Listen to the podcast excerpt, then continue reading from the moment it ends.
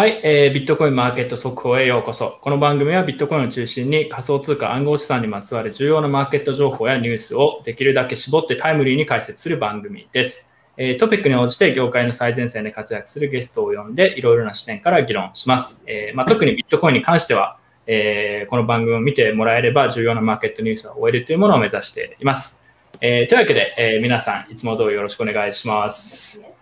今日は、えー、いつものメンバーの長谷川さんに、えー、ブリットさんとコーヒータイムさんに来てもらってます。はい。えー、先週なんかすごいこう相場がまあ下落して、ちょっとそれである意味盛り上がってるみたいなところで、この1週間もあんまりパッとしなかったんですけど、えー、今の状況をちょっと確認しつつ、これからどんなことが起こり得るかっていう話をします。あとは、まあちょっと議論っぽく、ディベートっぽい形でやってみようということで、今日2問ですね、えー、まあ後で題材発表しますけど、えー、このメンバーでポジションを取って2対2でちょっと議論していこうかなって感じでやってみようと思います。はい。えー、というわけでやっていきます。えー、その前にですね、この番組は、えー、国内で暗号資産取引所を運営するビットバンクさんにスポンサーしていただいています。えビットバンクではビットコインやイーサリアムをはじめ、充実した板取引で売買できることが、え特徴になっています。えまた、まあ、古くからビットコインに携わっているコインメンバーが多いのも特徴で、反省会にもよくゲストとして来てくれる人たちがいます。えそして、これからマーケットの概要をいつも通り解説してくれる長谷川さんもビットバンクのアナリストとして、え活躍されています。最近でもこの企画始まってから自分結構長谷川さんの記事とか見てますけど、なんかすごいですよね、あれ。大変だろうなと思って結構頻繁に書いてるし。ああ、あの、慣れてくると意外とそんなそんますよ。なんかでも、あれですか、この企画、ビットコインマーケット速報始まってから、なんか反響が増えたとかはない？そうですね。僕がそもそもツイッターとかあんまやらない、はいはい、あのタイプなんで、あんまわかんないですね。反響があるのかっていうのが。まあ、あのこの番組以外でも長谷川さん結構もう毎日くらい書いてますよね。もう平日はほぼ毎日書いてます。大体週3はやってますね。お週3で、その、まあ、今日話すことみたいな内容を記事で書いたりしてくれてるのもあるので、うん、興味がある人はぜひそちらを見てみてください。えー、リンクとかも、えー、ディスクリプションに貼ってあると思うんで。はい。では、えー、早速やっていきましょう。じゃあ、いつも通り長谷川さん、この1週間くらいで起きた、え重要なマーケットニュースをちょっと、え解説していただいて、その後、えそれぞれニュース解説をやっていこうと思います。よろしくお願いします。はい。えっ、ー、と、こちら、いつも通りビットコイン大変の1時間足のローソク足チャートになりますね。と先週の22日から始まってて、まあ、このところ結構僕の印象としてはテクニカルの動きが大きいなっていう感じがあってですね、まあ一応こう、振り返ってみると、まあ22日、あの、バイデン大統領、アメリカン大統領がですね、あの、富裕層向けのそのキャピタルゲイン税を、まあ、あの、2倍近くに引き上げるっていうその構想を予定しているっていう報道がありまして、まあ、この日株もちょっと押したので、リスクオフ波及という形で、ちょっとこう、あの、22日、相場落ちるんですが、まあ、この510万円あたりでですね、まあ、こう、そこをつけて、一回押すんですけど、あ、戻す、戻すんですけど、すいません。えー、っと、この4月19日の安値がレジスタンスっていう風になって、まあ、ちょっと上値は抑えられてしまうという形になるんですね。ただですね、まあ、その後、あんまりこう材料もなかったんですが、まあ、このあたりで、540万円あたりですね、まあ、こう、踊り場っていうのを形成していくんですが、まあ、26日の早朝ですね、まあ、このあたりでこう2番底っていうのは打ちに行くんですね。で、まあ、この時に、その1番目のこの1番底っていうのが、相場のサポートになりまして、まあ、ここで、こう、押し目買いっていうのが入ってきて、まあ、ショートスクイズっていうのを起こすんですね。まあ、このところ結構ロングが、あの、強制的に生産されるってこと多かったんですけど、まあ、今回はそのショートの売り持ちしてる人たちが、こう、あの、反対売買しなきゃいけなくなるっていう形になりまして、まあ、ここで、その4月19日安値っていうのを、あの、上抜けに成功します。で、これでテクニカル的に言うと、その反転のシグナルとしては結構こう角度の高いダブルボトムっていうのが完成する形になるんですね。で、は、この後ちょっとここに書いてないんですけれども、あの、JP モルガンがこの夏にもビットコインの、あの富裕層向けの投資ファンドっていうのを始めるみたいな報道とかもあったりして、まあ、26日ですね、こう、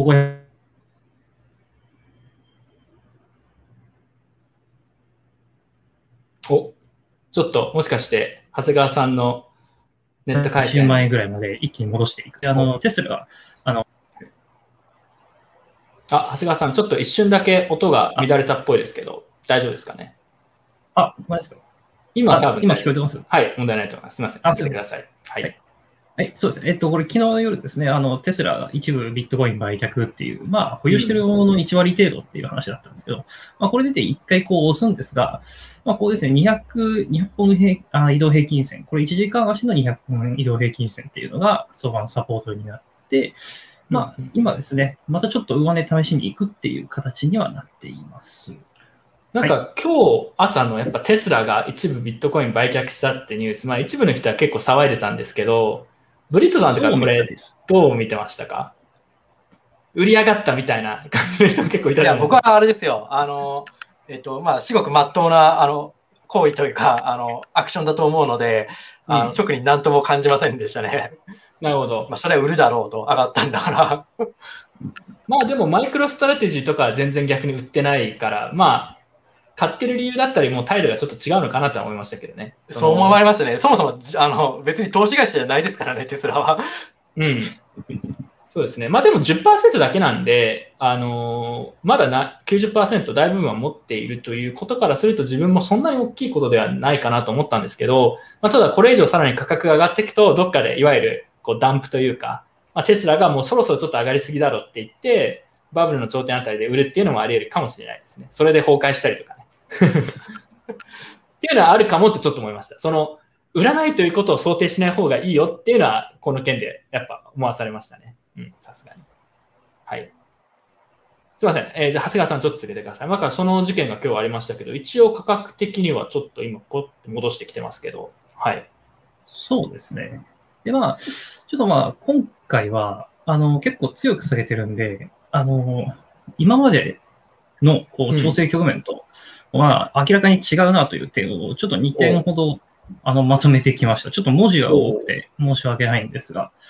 で、あれこれですね、今までと違う点、その1っていうので、まあ、1個目、あの、今までもずっと見てきてるボリンジャーバンドっていうのをちょっと上げさせてもらってます。で、確か前回あたりに、その、この右上のやつですね、相場のマイナス2シグマ割れとバンド幅の拡大って、これが一番怖いですっていうことを言ってたんですけど、まあ、実際にですね、これが起きてたんですね。あの、先週の下落の時に。これ何かっていうと、これになると、こう、下降バンドがこう、マイナスに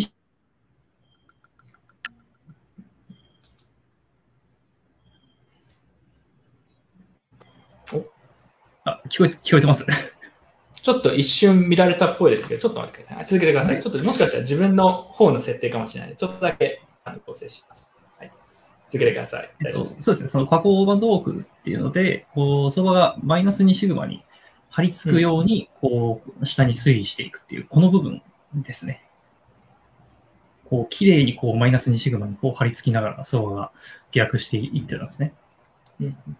で、あともう一つあるのが、この黄色の線で、これセンターラインって言って、まあ、要は20日の移動平均線になるんですけれども、まあ、これどう見るかというと、相場が上か下でどっちで推移しているかっていうのと、この線が向いている方向っていうのが、あの意識されるんですが、まあ、現在その相場はセンターラインの下で推移してて、で、センターライン自体はあの下に向いて推移していますよっていうので、まあ、相場は弱気だし、トレンドの方向は下に向いているよっていうことが今示唆されているんですね。で、まあ、ここまで話すと、はもうめちゃくちゃやばいじゃんっていう感じがするんですが、実はその昨日の10%ぐらいの反発によってですね、あの相場がこのマイナス1シグマっていう水準があるんですけど、そこを回復してるんですね。で、これが何示唆するかっていうと、下降バンドウォークが終了したかもしれないよっていうサインになるんですね。で、そうなってくると、こう、戻りを試す感じなので、まあ、次はちょっとセンターラインがターゲットになるような感じかなっていうところうんです。で、まあ、ただ、一応そのセンターラインっていうのは、まだその下向きに推移しているし、相場はまだセンターラインの下にあるので、あのーこのあたりっていうのはやっぱその戻り売りが意識されやすいんじゃないかなっていうところがあって、まだそのバンドウォークが終わったからといって、あのーもう楽観していいよっていうわけではないなという感じです。なので、まあ、結論としては、こう、ビットコイン戻り余地はあるも、戻り売りも、こう、出やすいかというので。うんうんうん、なるほど。で、まあ、この先ですね、で、そのバンドの幅が今広がってるんですけれども、それが一回終わって、また次のトレンドが始まるよっていうサインなんで、まあ、これが出てきて、まあ、ちょっと相場が落ち着くのを見守りたいなというところなんですね。で、そそこから違う点その2。これは一目均衡表という。あ、長谷川さん、ちょっと一瞬いいですか？なんか、やつですね。なんか、なんか音がちょっと切れてるっていう声があるんで、ちょっと一瞬だけ、あのー、まあ、本番中なんですけど、ちょっと一瞬だけ設定を変えるので、これでもしかしたら改善するかもしれない。ちょっと一瞬だけ待ってくださいね。はい。すいません。はい。えー、ちょっと若干、まあちょっと回線の話なんですけど、えー、設定を変えたんで、これで若干安定すると嬉しいですけど、続けていきましょうか。すいません。ここからもう一度お願いします。あ、そしたらちょっと待ってください。よし、これでいきましょう。お願いします。はい。はい。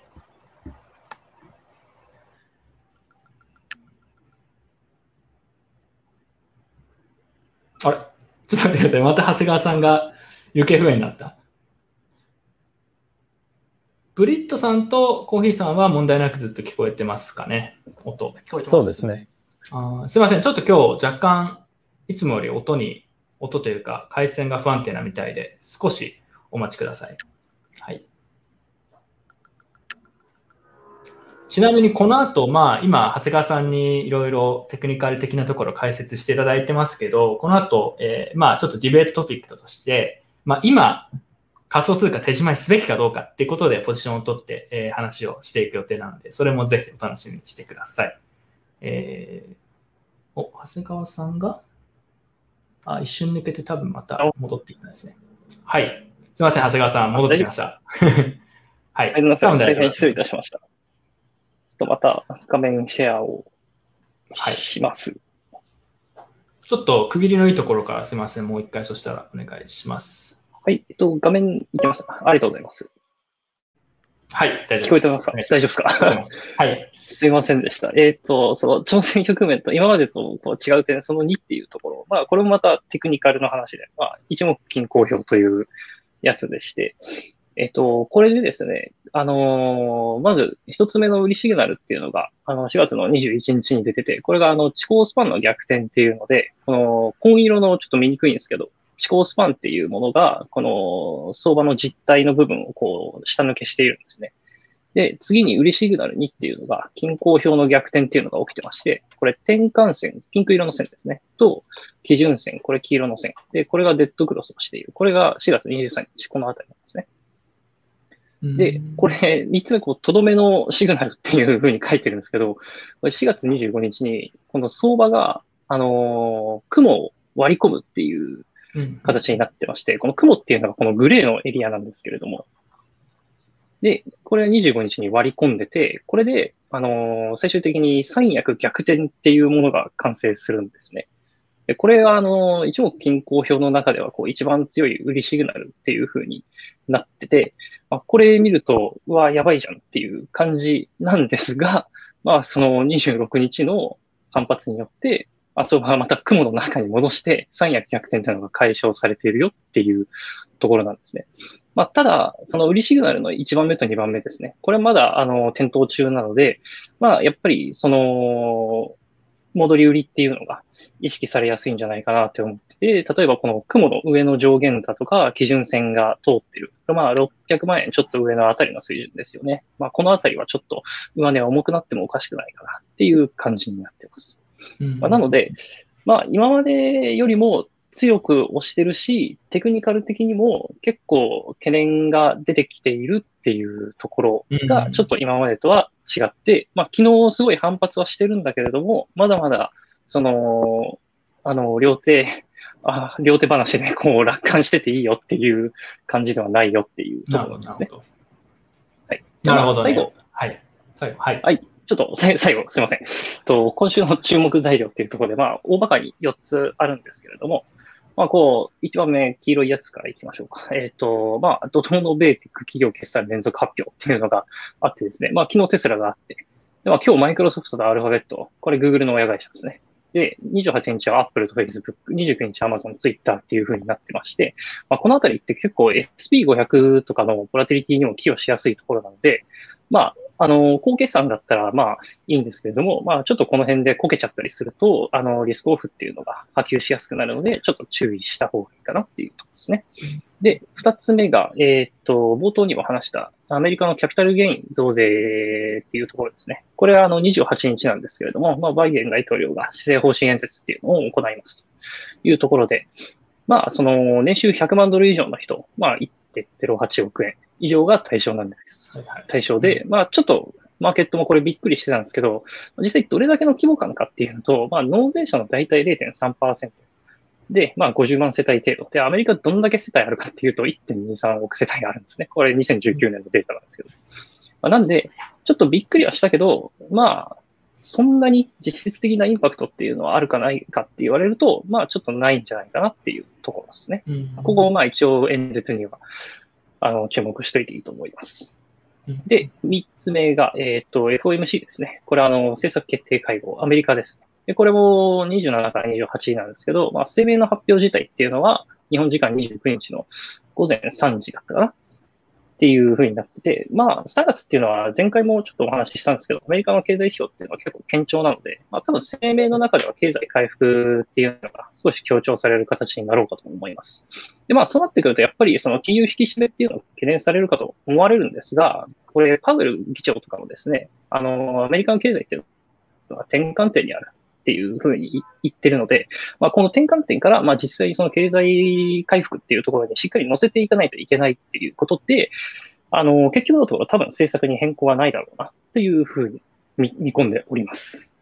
で、最後4つ目ですね。で、月末の重要経済指標っていうのが複数あるんですが、まあ、29日アメリカの GDP 速報値。で、30日はドイツ、あと EU の GDP 速報値とアメリカの PCE、PCE っていうのはあれですね。あの、個人消費支出って言って、あの、インフレの指標になるやつが、えっ、ー、と、発表を控えています。で、まあ、アメリカの指標に関しては、いずれもその市場の予想っていうのは前回より上振れるっていう風になっているので、まあ、一応この辺も、その、リスクオンっていうのを、まあ、あの、促す材料になるかなっていうふうには見ています。ちょっとすいません、早口になっちゃったんですけれども、この辺が注目材料になってます。なるほど。や、めちゃくちゃ充実してる内容でしたね。ありがとうございます。はい。はい。まあでもこの話を聞いた後にね、いよいよじゃあ買いなのか売りなのかって話をしなくちゃいけないのはちょっとあれなんですけど、まあ、えー、そしたら一旦長谷川さんのマーケット概要はここまでにして、そしたらですね、えー、いよいよ個別のちょっと重要なニューストピックをさっと話した後に、えー、まあ今日のある意味メインの、えー、今後どうなるのかっていうことで、それぞれポジションを取って、えー、主張して、ちょっと議論っていう形でやってみようと思います。えー、その前にですね、えー、スポンサーのビットバンクさんにいつも通り、えーまあ、CM 動画みたいなのをいただいているので、それを流させていただきます。皆さん、こんにちは。ビットバンク広報担当のジャッキーです。現在、ビットバンクでは様々なポジションで採用を行っています。ビットバンクはビットコインの技術で世界中にあらゆる価値を流通させるをミッションに暗号資産取引所の運営のみならず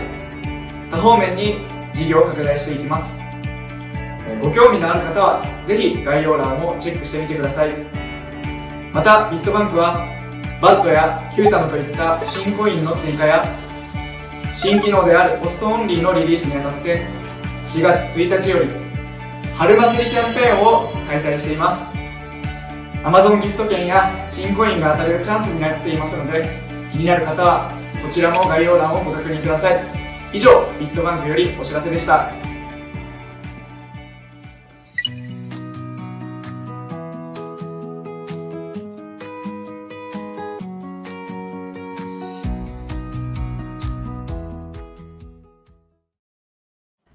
はい。というわけで、ビットバンクさんからのお知らせでした。え、キャンペーン興味がある人は動画の詳細にディスクリプションにリンクを貼っているので、え、そちらから見てみてください。ちなみになんかコメント見てたら、ジャッキーさんとか言ってなんかファンが増えてましたね、なんか。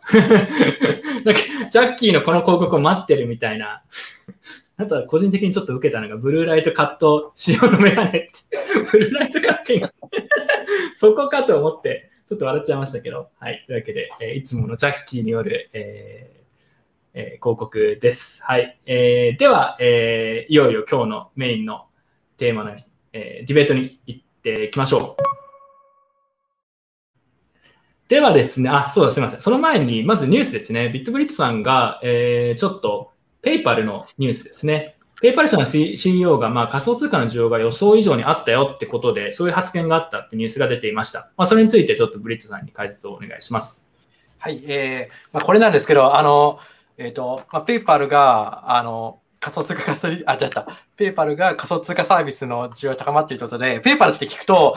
ああたかも、あの、決済の会社なので、まあ、ビットコインが決済に使われてる量がすごい多いっていうふうに思われるじゃないですか。これ、う実はですね、あの、どうも、決済の話ではなくて、でペイパペイパルって、あの、えーっと、ベンモですか、あの仮想通貨の売買の,、あのサービスも買収してで、仮想通貨の売買とかやってるみたいなんですね。で、しかも、あのなので、その売買の話なわけですね。で、なのでちょっと僕ですね、これつつられたんですよ。あの勘違いしてたの？自分で。勘違いしちゃったんですね。あの、決済がすげえ多くなったのがすげえとかと思ったんですけど、そうじゃなくはいはいはいて、あの、うん単純に、で、ペイパルの、売買売買がすごい。うん。そうそうなんですよ。でペイ、ペイパルの決済っていうか、そのそもそもあのペイパルのビットコイン決済って特殊で、あのあのまあ、カストディはカストディなんですけども、そもそもそのカストディ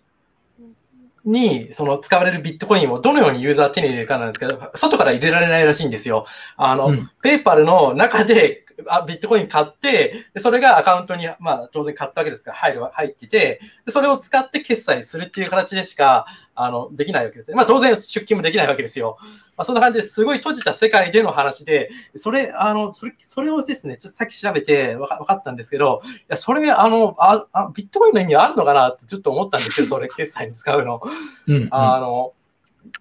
まあ、そ、まあ、そ、まあ、そういうのはあるとしても、でですね、あの、で、最近ですね、あの、クリプトドットコムってあるじゃないですか。あの、ブリットさんがすしてるやつですね。僕の好きなクリプトドットコムなんですけども、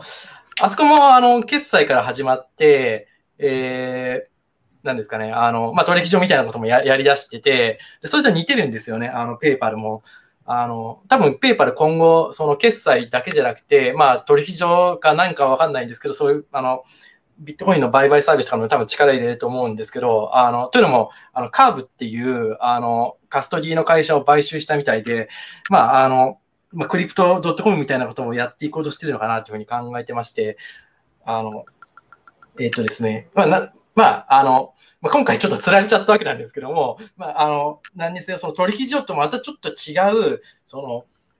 仮想通貨の売買もできて、そういう使う道も提供してくれる、まあ、クリプトドットコムとかペイパルみたいな会社ですね。まあ、今後注目していけたらなっていうことで、あの、そんな感じの話です。なるほど、なるほど。つまり、今までって決済だけの会社とかあったけど、それ、いまいちやっぱうまくいかなかったけど、この売買と決済が一体になってる。てか、アイス、アイスのやつとかもそんな感じでしたよね。前に確かコーヒーさんに解説していただいた。えーなあ、バックとか、バックとのサービスもあ、その売買、売買から入って、決済とかにも誘導していけるみたいな感じだったんで、まあ確かにそういうのが、まあ今後増えてるということなんですかね。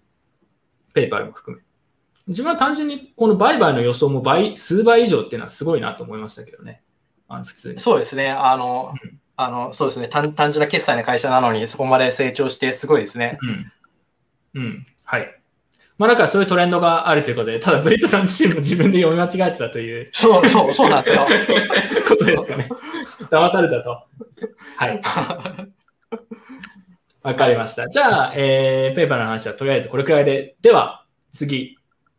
行きましょうか。あのー一応ニュースの解説みたいな形も一部やりますけど、ここから先はちょっとディベート方式で、えーそれぞれ立場を取っていこうと思います。では、行きましょう。1問目です。1問目はですね、えー今買うとしたらビットコインか、それともイーサーかという質問です。これビットコイン派の人は誰でしたっけ？自分が一応ビットコイン派で、もう一人が、えーあブリットさんビットコイン派でしたっけ？あ、長谷川さんか。長谷川さんがビットコイン派で、コーヒーさんとブリットさんがイーサー派、まあ、イーサリアム派ということで、えっと、そしたらコーヒーさんが結構いろいろ準備してくれていたので、まずそしたらイーサーの方から、なんでイーサーを今買いなのか、ビットコインと比較してっていうちょっと話をお願いします。そうですね。僕、ちょっとあの、現状について話そうと思ったんですけど、うんまあ、だから買いっていうよりは、まあ、そもそも、まあ、ビットコインよりイーサの方が伸びしろがあるとは思ってるんですけど、まあ、一応現状を、あの、せっかくなんで、お二人に向けて、まずはお二人に向けて 説明すると、はい。えっと、実はイーサイーサリアムってその、POS に移行する話がずっとあったんですけど、ようやくその時期的なものが、こう、ぼやっと見えてきたんですね。でそれが一応2022年の19というふうに、ちょうど言われ始めました。で、それがなんかあの、ザ・マージっていう名前の、まあ、コードネームでアップグレードされるそうなんですね。で、えっと、これ、えっと、6月に今動いてる POS チェーン、イーサー2の POS チェーンのハードフォークがあって、うん。それなんかアルテリアっていうコードネームなんですけど、でかつイーサー1の方はロンドンっていうコードネームのハードフォークが7月にあって、これはえ手数料バーンとか手数料の形態を変える大きなアップデートで、まあ、この2つが6月、7月にあって、で、その7月、6月ぐらいで、まあ、マージをどんぐらいになるかが、えーやっと見積もれるって感じ。なのが、うん。まあ、現状です。で、いずれにしても、まあ、POW のチェーンを残しておきたい、えーもしくはのあった方が利益が出るようなマイナーとか、そういう人たちからのこう反発はあるにしても、まあ、大体あと1年ぐらいで、まあ、POS チェーンにマイするなというじゃ段階なんですね。まあ、なんで、えっ、と、状況としては、こう徐々にイーサーイーサーにその石油性が増すというか、えーまあ、価値が出てくるようなトークモデルになってくるっていうのが今の現状。で、あともう一個 POS に移るとですね、今新規発行のイーサって、あの、あれですね、ブロック報酬のイーサって、だいたい年率、年4%ぐらいのインフレ率なんですね。だから13万イーサとかかな？が新規で年間発行されていくんですけど、えっと、年間じゃないか、1日、えー13万イーサとか。で、えっと、POS になると、これがなんかその、ハード、その、ザ・クリフィングって英語でなんか名付けられてるんですけど、ビットコインでいうハルビンハルビングと一緒で、まあ、半減期みたいな形で新規発行が一気にガクッと減るようになってます。なんでかっていうと、まあ、POS のステーク量に基づいて新規発行が決まるんで、今の見積もりだと大体、まあ、1桁パーセントぐらいしかステークされてないんで、まだ。4%とかかな。うんでそれでいくと、まあ、10%以下だとしても、新規発行が5%とか4%になる予定で、そうするとかなりデフレするんですね。その、うんイーサー使われていくとバーンされるし、新規発行も今の年率4%から、そうだ、ぜ0.4%ぐらいになるんですね。あの、POS になると。だから年間0.4%ぐらいしか発行されないみたいな、新規発行されないみたいなモデルになってて、まあ、どんどん、えー希少になっていく。イーサー自体が希少になっていくっていうモデルになる。うんで、それがまあ大体1年ぐらいになるんで、多分ここからこう徐々に駆け上がって、うん ER ERC や EAP1559 も含めて、こう、駆け上がっていくようなイメージかなという意味で、まあビットコインよりはイーサーかなという感じ。POS への移行と、まあ、それも関連して希少性が上がるという、まあ、シナリオというか、うん。えーっていうのが大きいんじゃないかっていう理解でいいですかね。はい、わそうですね。かりました。ブリットさん、追加何かありますか？なんで今、イーサなんですかね？あ僕も、あの、えっと、まあ、これ、この後の話とも、あの、つながるんですけども、あの、結局、その今後、その、えっと、仮想通貨持っている期待値高いかどうかっていうのは、高いというか、その、仮想通貨を持っているのが成長されるかどうかっていうのは、あの、中央銀行の対応次第だと僕は思ってまして、で、正直ですね、あの、彼らがどういうふうにやってくるか分かんないので、まあ、上がるか下がるかなんか分かんないと思ってるんですよ、僕は。で、そうなった時に、どうすべきかっていうと、あの、安定的にやっぱ、あの、利回り取れるようなところに入れておくのが僕はいいと思ってるわけですね。で、そういった時に、あの、イーサーのステーキングですね。えっ、と、最近のその、いろんな記事見ると、大体10%ぐらいは、あの、もらえるみたいで、えっ、と、まあ、1月の情報らしいですけど、まあそう考えると、あの、イーサーで持って、そのままステーキング回していくのが安全だし、あの、美味しいんじゃないかと、あの、期待値的に一番高くなるのかなっていうふうに思ってますね、ビットコインも。うんうんうんうん。はい、なるほど、ありがとうございます。では、じゃあ、ビットコイン派の意見をちょっと言っていきましょうか。じゃあ、長谷川さんお願いします。正直言うとね、自分そんな準備できてないから、長谷川さん頼みなんですけど、ちょっと。あのすみません、僕もこれに関してあんまり準備できてないんですけど、これほん、僕本当すごい単純な、単純かつ個人的な意見で、あの、触り慣れてるからっていうことなんですよね。あの、ちょっと、その、ボラティリティがイーサの方が高いんで、その、コントロールしにくいっていうところうんうんっていう観点で、その、お二人のように、この将来性みたいなところの、あの、切り口じゃ全然ないんですよね、僕。はいはい。いや、全然問題ないですよ。うん。そうですね。まあ、そういったところで、まあ、ちょっとその自分の経験則的にも、こう、安心して、あの、できるっていうところで、まあ、僕は、やっぱ、その、ビットコインやりやすいなっていう感じなんで。すね。じゃあ自分も一応それにちょっと絡めてビットコイン派の意見として言うと、まあでも正直に言うと今この1週間くらいでちょうどイーサリアムがすごい強いあのターンが来てて、なんか今はもう若干イーサリアムの方がビットコインよりアウトパフォームしてるっていう、まあそういうなんかトレンドの転換というか、まあコインベースの上場みたいなのもありましたけど、そういうのは確かに感じるんですね。で、コーヒーさんが言ったみたいに、まあこれからちょっと材料が控えてるよと。あのロンドンハードフォークだったり。まあそういうのもあるんで、なんかイーサリアムの方が今いいよねって言われても別に自分はそんなにこう、は大きな反応みたいなのはないんですけど、同時に、あのーまあ、ビットコイン、まあ、イーサリアムの方がビットコインにアウトパフォームするっていうのは確かにあり得るんですけど、同時に不確定要素も多いんで、あの、長谷川さんが言うように、なんかあんまりそういうの心配したくないとか、置いたくないとかっていう人であれば、普通にビットコインを買った方が、ま、割がいいというか、なんか謎な、あの、例えばハードフォークが本当に EAP1559 っていう変更が加えられるんですけど、それが果たしてどういうふうに、どれくらいバーンされるのかとか、狙っていたような効果が出るのかとかっていうのは結構わからないんで、それ次第でなんかこう、すごい上がるはずだったのがすごい下がったりとか、そういう不確定要素があると思うんですよね。まだまだ。だからそういう点では、そういうのあまり考えたくないという人であれば、普通にビットコインを買った方が、あの、多分結果もそんな変わらないし、あの、いちいち右往左往しなくていいんじゃないの？っていう意見はあるかなとは思いましたね。うん。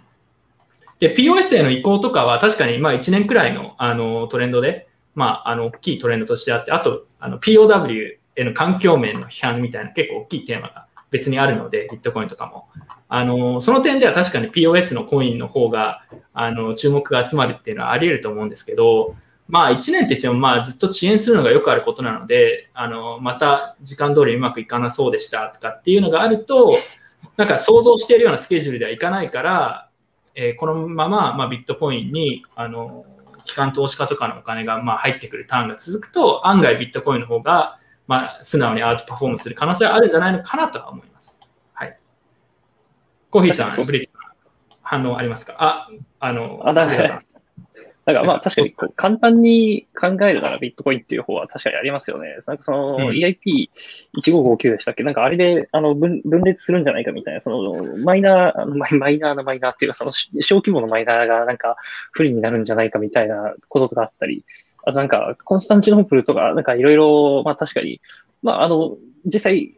ハードフォークっていうかアップデートしたけれども、あれもなんか結構押してましたよね。なんかああいうのとかを、あの、深く考えたくないっていう人は、あの、あんまり勉強したくないっていう人は、あの、ビットコインの方が簡単かなっていうのはありますね。まあそうですね。安定した投資という点ではそうかもしれないっていうことですね、ビットコイン派は。そう。あと、あと、今のでさらに追加があるとしたら、あの、EAP1559 でイーサレムが分裂というかフォークとかっていう可能性はかなり低いと思うんですけど、それは多分ほぼないかなと自分も思うんですけど、まあ、やっぱりああいう大きな変更を加えていくのは、あの市場的には交換されることがあるんですけど、やっぱりなんちょっとよくわからないことが起きる可能性は常にあるっていうのは、あの、思いますね。うん。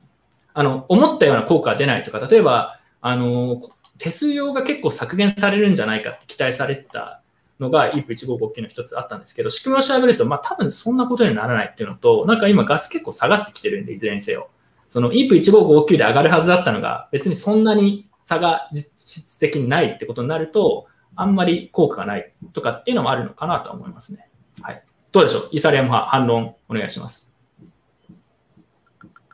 あ、そう。ごめん。あともう一個だけいいですか？コメントも来てるんで。まあ、あとはやっぱり BNB とか、ポルカドットとか、まあ、そういう POS 系が来るよねって話であれば、やっぱそういうところとの競争が、特にガスとかでもたつくと、まあ、まだしばらく続いているので、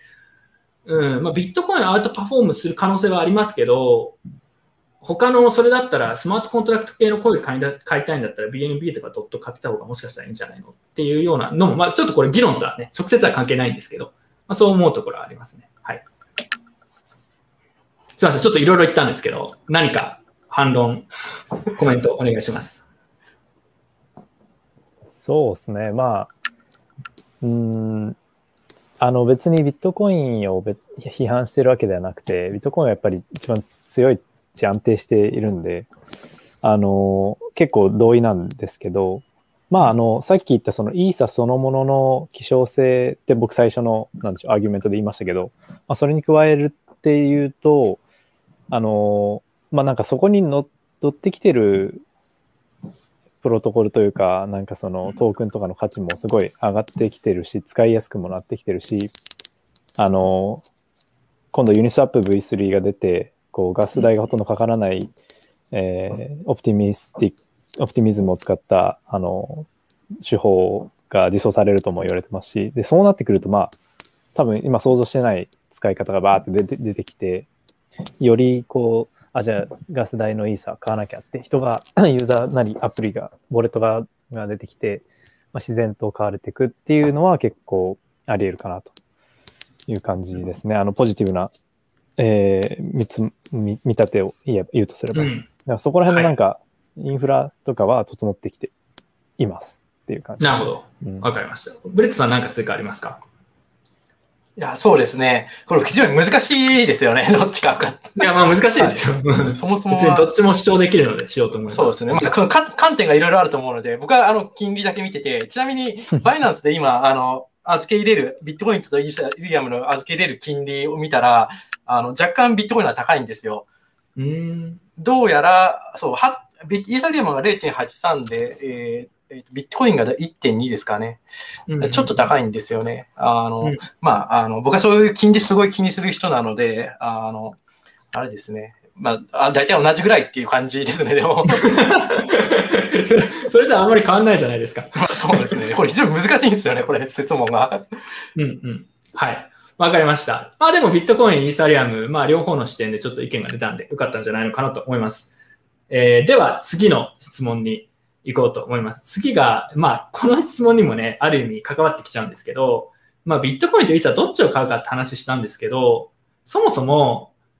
あの、今仮想通貨を一旦フィアットに戻すタイミングなんじゃないのかっていう意見も結構あってですね、ちょっとこれについて、えーそれぞれのちょっと意見をえー言い合いたいんですけど、えー今手仕舞いした方がいいんじゃないかと思ってる人は、長谷川さんとブリットさんでしたっけ？ですね。これはもうだから一旦もう利確というか円、円とかに変えた方がいいんじゃないかって意見ですよね。はい。で、えーっと、まあ手仕舞いまだしなくてもいいんじゃないかっていうのがコーヒーさんと自分。うんまあビットコイン買うべきか、イーサ買うべきかみたいな議論はありますけど、まあまだフィアット、円に変えなくていいんじゃないのかっていう意見です。ここをちょっとそしたら、えーまずじゃあ長谷川さんからなぜ手仕舞いすべきかということで、お願いします。そうですね。これもまあ、その投資の軸とかを考えると、まあ、前回も言ったように僕はまだ全然バブル終わったと思ってないんで、まあ、全然、あの、いい、あの、持ってていいんじゃないかっていう、あれなんですけれども、まあ、なぜ今その手締まいするべきっていう方向についたかっていうと、まあ、もうちょっとその短期で見たとき、あの、例えば、あの、本当にスイングだったり、デイトレだったりっていう観点で見たときに、あのまあ、そろそろそのポジション持ってて、持ってれば手締まいした方がいいんじゃないかなっていうふうに思ってて、ちょっとあの、画面共有お願いしていいですか、えーっと、はい。えっとですね、これあの、相場の格格言というほどこう浸透してないと思うんですけど、まあ、旗は半沢で羽ばたくみたいなやつがあってですね、これなん、なんのことやって感じなんですけど、うんあの、昨日みたいに、こう、突発的な上昇があった後ですね。で、ここで今、踊り場というか、まあ、旗というか、を形成してるんですが、この次の動きっていうのは、ある程度そのパターン分析っていうのがあって、ある程度こう予想できて、こう直前の値幅と同等幅が動きやすいっていう特徴があったりするんですね。まあ、これもそのうんもちろん100%ではないんですけれども、これ結構そのチャートを見ているとよく出てくるなっていうのがわかると思うんですね。これ実はあの先週の下落も2段構えだったんですよ。1回ボンと落ちて踊り場を形成して、でその最初の下げ幅と同じぐらい2回目落ちるっていうのがあったんですね。まあこういうそのパターンっていうのがあるので、まあちょっとこの戻りを先ほどもちょっと言ったんですけど、まあちょっと戻りの余地もあるっていうので、うんなんでこの2段上げっていうのを待ったあたりで、まあ短期トレードとかしてて、まあこのあたりで拾ってる人だったら、まあこう手締まいしてもいいんじゃねっていうのは僕は思ってます。っていうところですね。このパターンでいくと、でもここからボンって上がる可能性もあるってことですよね。そうです。なので、うん、あの、その戻りを一回確認してからっていう感じですね。あ、まあちょっと様子を見てから上がったら、まあそこで入ればいいんじゃないのってことってことですかね。そうですね。ただ、まあ、今日ちょっと欧州時間に入ってから、上値重くなってきてるんで、あの、おうこの踊り場終わったぐらいで、まあ、含み損になる前に手締まってもいいんじゃないかっていうのも、まあ、ちょっとありますね。なるほど、なるほど。はい、ありがとうございます。えー、ビットブリットさん、手締まいしたいって言ってましたけど、はい。どうですか？まああの、全部じゃなくてもよくて、あの、一部、あの、理覚した方が、するのはまあ、利益的かなと思ってて、それなぜかっていうと、あの、まあ、これあの、歴史の話なんですけど、あの、大体バブルが、バブルの始まり、最近のその、例えば昭和の日本のバブルとか見ても、えっと、あの時って、あの、えっと、まあ、何らかどうしてもその金利下げたりとかして緩和しないといけない状況ができる出てくるんですよ、まず。あの昭和のバブルの時で言うと、その円高がすごい進みすぎてしまって、えー、と円の価値を下げないと,、えー、と、ぼ日本が貿易で有利に立てないと。だから金利下げて日本円の価値を下げ、あの下げ、あの下げ下げようとすると。で、そうすると金利下げるわけですから、あの、えっ、と、あれです。借りやすくなるので、みんなジャブジャブと借りまくって土地買ったりとかして、で、めちゃくちゃ土地の値段がパーンってパンプしちゃうわけですね。で、そうすると、その、まず一発目の段階では、地方銀行とかがメッセージを込めて、いや、それやりすぎだからって言って、なんか利上げとかするわけです。でも、人間愚かなので、あの、そうやって波になるな、あの、流れに乗ってしまうと、そんな無視してみんな買いまくるわけですよ。うんうんで、そうすると、あの、地方銀行が切れて、あの、金利とかめちゃくちゃあの上げたり、えーとまあ、何らかその締め付けをして、で、バブルがあの終わって、誰も幸せにならないというあの流れなんですよね。あの、これリーマンショックの時もだんだん同じ感じで、そんな流れなんですよ。何らかどうしてもやらざるを得ない理由で利上げ、あの、あの緩めて、で、調子に乗って、あの、締めて終わるっていうのが。で、今回、うんどうしても、あの、えーと緩めないといけない理由って何かというとコロナじゃないですか。コロナですねコロナでめちゃくちゃ緩めました、緩めまくってますね。うん緩めまくってますね。で、これ、あの、で、そこに調子に乗ってる人たちも出てきてるわけですよ。な、などれか、何かっていうと、まあ、ロビンフッドの人たちとかみたいな人たち。ロビンフッド調子乗ってますね、確かに。そうですもう完全にパあの型にはまってるわけですよ。はいで、そうなると、この後どうなるかっていうと、調子を乗った人たちを締め付けるために、まあ、あの締めてくるわけですよ。まあ、でもさすがにまだコロナは収束してないので、それはできないですけど、うんそうなった時にどうなるかっていうのを考えると、まあ、あの、あれです。えっ、と、まあ、あの、株式とかも大き下がるでしょうけど、まあ、仮想通貨も無傷ではいられないだろうなっていうふうに思われるので、えっ、と、まあ、それがですね、あの、1ヶ月先とか2ヶ月先とか、そんな、あの、短い先ではないと思うんですけども、まあ遠くない将来、そういうふうな、あの、あれですかね、まあ、コメントにま出てるように、テーパリングですね、そういう流れが出ると思うので、まあ、一旦手締まいするのは悪くないんじゃないかなっていうふうに考えています。はい。なるほど、ありがとうございます。秋ぐらい、秋ぐらいにそういうタイミング来るかなって思思ってますね。あ、秋くらい。なるほど。秋くらいっていうふうに、あ長谷川さんは見てるってことですね。はい。そうそうですね。まあちょっとあんまあんま根拠はないんですけど。うんうんうん、まあでもテクニカルいろんな、まあ、チャートの動きとか見たりとかいろんなマクロの要因とかを総合して、まあ、そういう予感がするという感じですかね。わかりました。じゃあまずそしたらじゃあ手締まいしない派の意見をまず自分の方からいきますね。で僕はその特にそこまでこれも大きななんか強い意見はないんですけど今の話を聞いて思ったのは、えっと、ブリットさんも長谷川さんも今共通して言っていたのは、まあ、今すぐにじゃないんじゃないかっていう話じゃないですか。要はだから時間軸をどこに置くかでこれ答え変わってくると思いますけど、それで言うと自分はあと数ヶ月とかは、まあまだ、あの続くんじゃないのかなと、最低でも。っていうのは思っていて、もしそこはなんか、あの、仮に同意できるんであれば、バブルの、まあ、今のバブルというかどうかっていうのは、まあ、ちょっと別の議論としてありますけど、この相場が終わるのが仮に3ヶ月後だとしたら、多分そこまでの上げがやっぱすごいんですよね。だからそこで今抜けちゃうっていうのは、なんかその投資的な観点からもあまり賢くはないんじゃないのかなっていうのはちょっと思います。うん。っていうのが一つ。だから、まあ、まだ早いんじゃないのか。その言ってることは必ずしも反対ではないとしても、し、自分もなんかロビンフットとかもそうですけど、ちょっとやばい雰囲気だなと思うには思うんですけど、まあ、まだちょっと、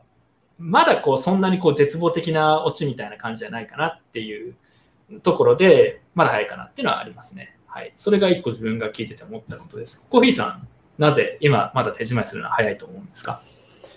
いやー、これお、おっしゃる通りで、もうどうタイムスケール見るかによって違いますよね。でも僕は結構まあロングタームで見てるんで、例えば今が2017年にいるとすると、まあもちろん手締まいした方がいいんですけど、短期的に見ると。でも結局2012年とかに、21年かにオールタイムハイまた迎えるわけなんで、ずっと持ってればまあまた、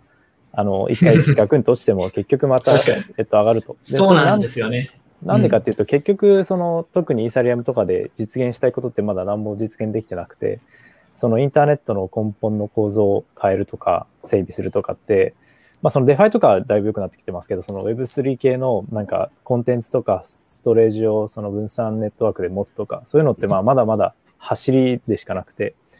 なんかそういうのがまあでできてくるのが3、4年後とかってなる考えると、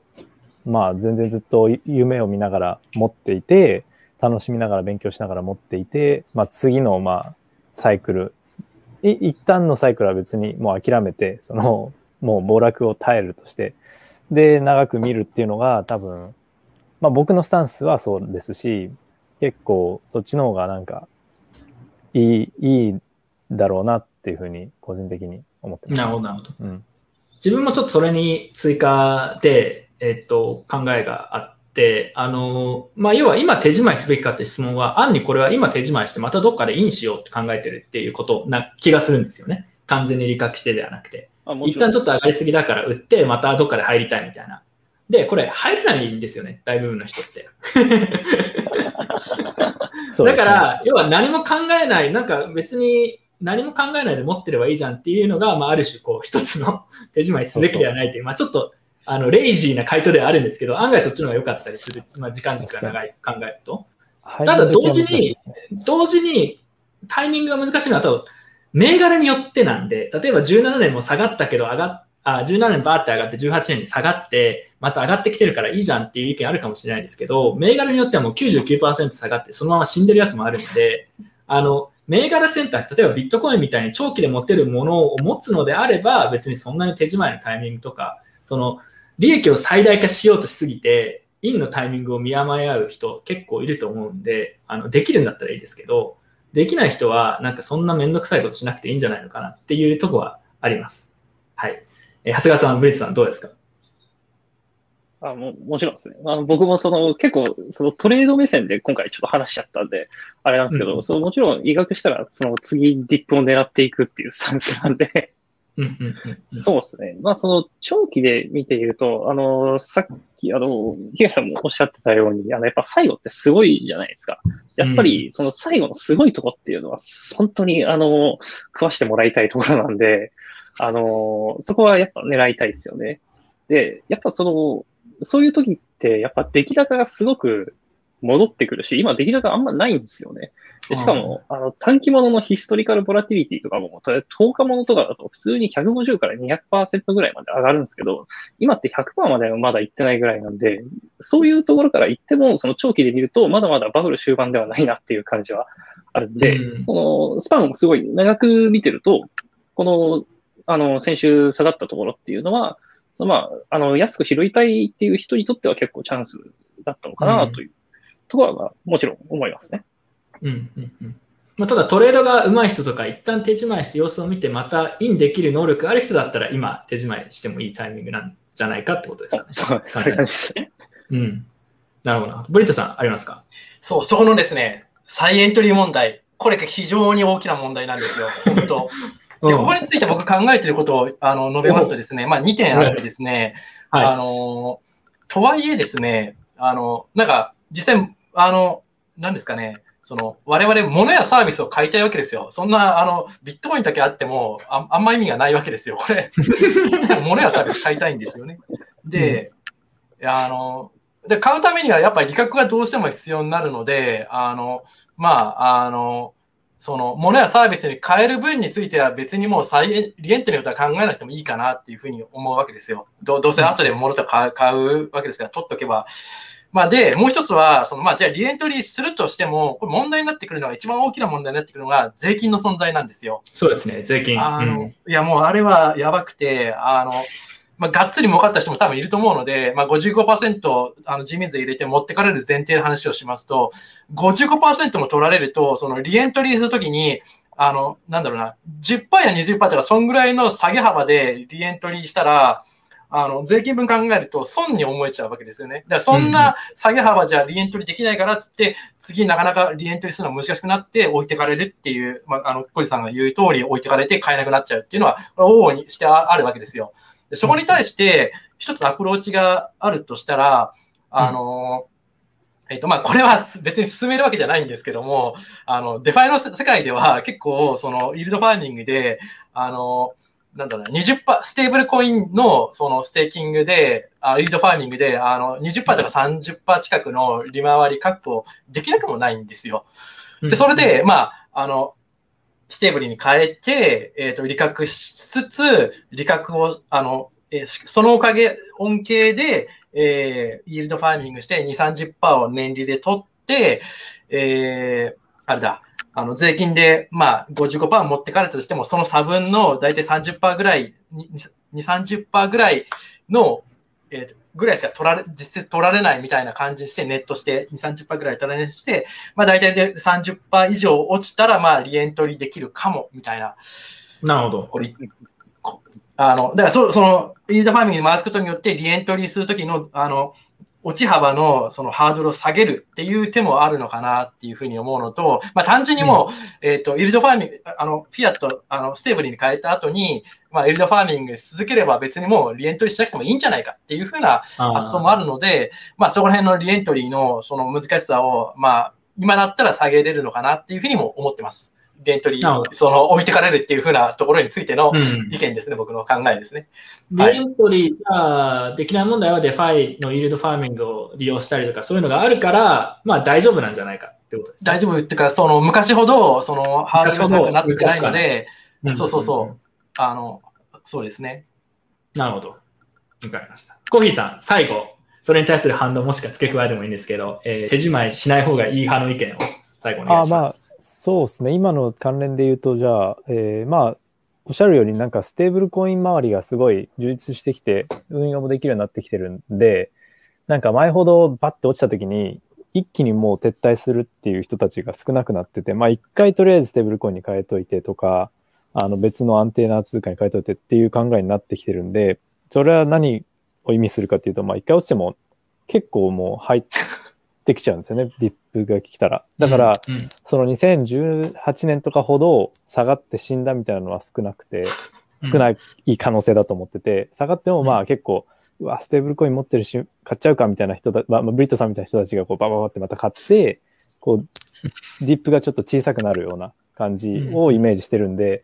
そう考えるとまあ、なんか、ものすごい下がった時に買うっていうために狙う、あの、そ買うっていうのを狙うために手仕まいするっていうのは、まあ、なんか、あんま旨味を取れなそうとは思います。まあ、なんで、そんなに前ほどは落ちなそうっていうのが言いたかったことです。なあわかんないですわかんないですけどね。わかんないですけど。まあ、仮に今さ、あの要は手仕まいして、すごい下がって、そこでまた再リエントリーできるんだったらいいですけど、まあ、そもそもその下がんないかもしれないし、うんその下がっちゃうと怖くてみんな買わなくなっちゃうんだよね。っていうところ、やっぱ、2つかなと自分はお思いますね、そしたら。はい。まあでも、これはね、あのーまあガチの投資家、トレーダーの方でもそろそろ手仕まいした方がいいんじゃないのかって言ってる人いるので、えーうん手仕まいしたい側の気持ちも自分もよくわかりますし、なんか確かにちょっと怖い雰囲気に近づきつつあるなとは思います。まあただ、あのーまあわかんないですよね。こればっかりは自分たちも。あそれはまあ、最後はもうね、自分たちで判断してくださいってことになりますけど、えー自分はもうちょっとは少なくとも手仕まいする必要はないんじゃないのかなという意見は変わらずって感じです。はい。では、えー一応今回のそしたら放送はここまでにしようと思います。まあ、いつもよりトピック、トピックというか、まあ、ディベートも結構やったんで、えー少し長くなりましたけど、えー聞いてくれた人たちありがとうございました。えーまあ、最後にスポンサーのビットバンクさん、えーあの春のキャンペーンですね、のリンクとか貼っておくので、興味がある人はぜひそちらから行って、キャンペーンに参加したり、登録などしてみてください。では、皆さん今日はありがとうございました。また次回よろしくお願いします。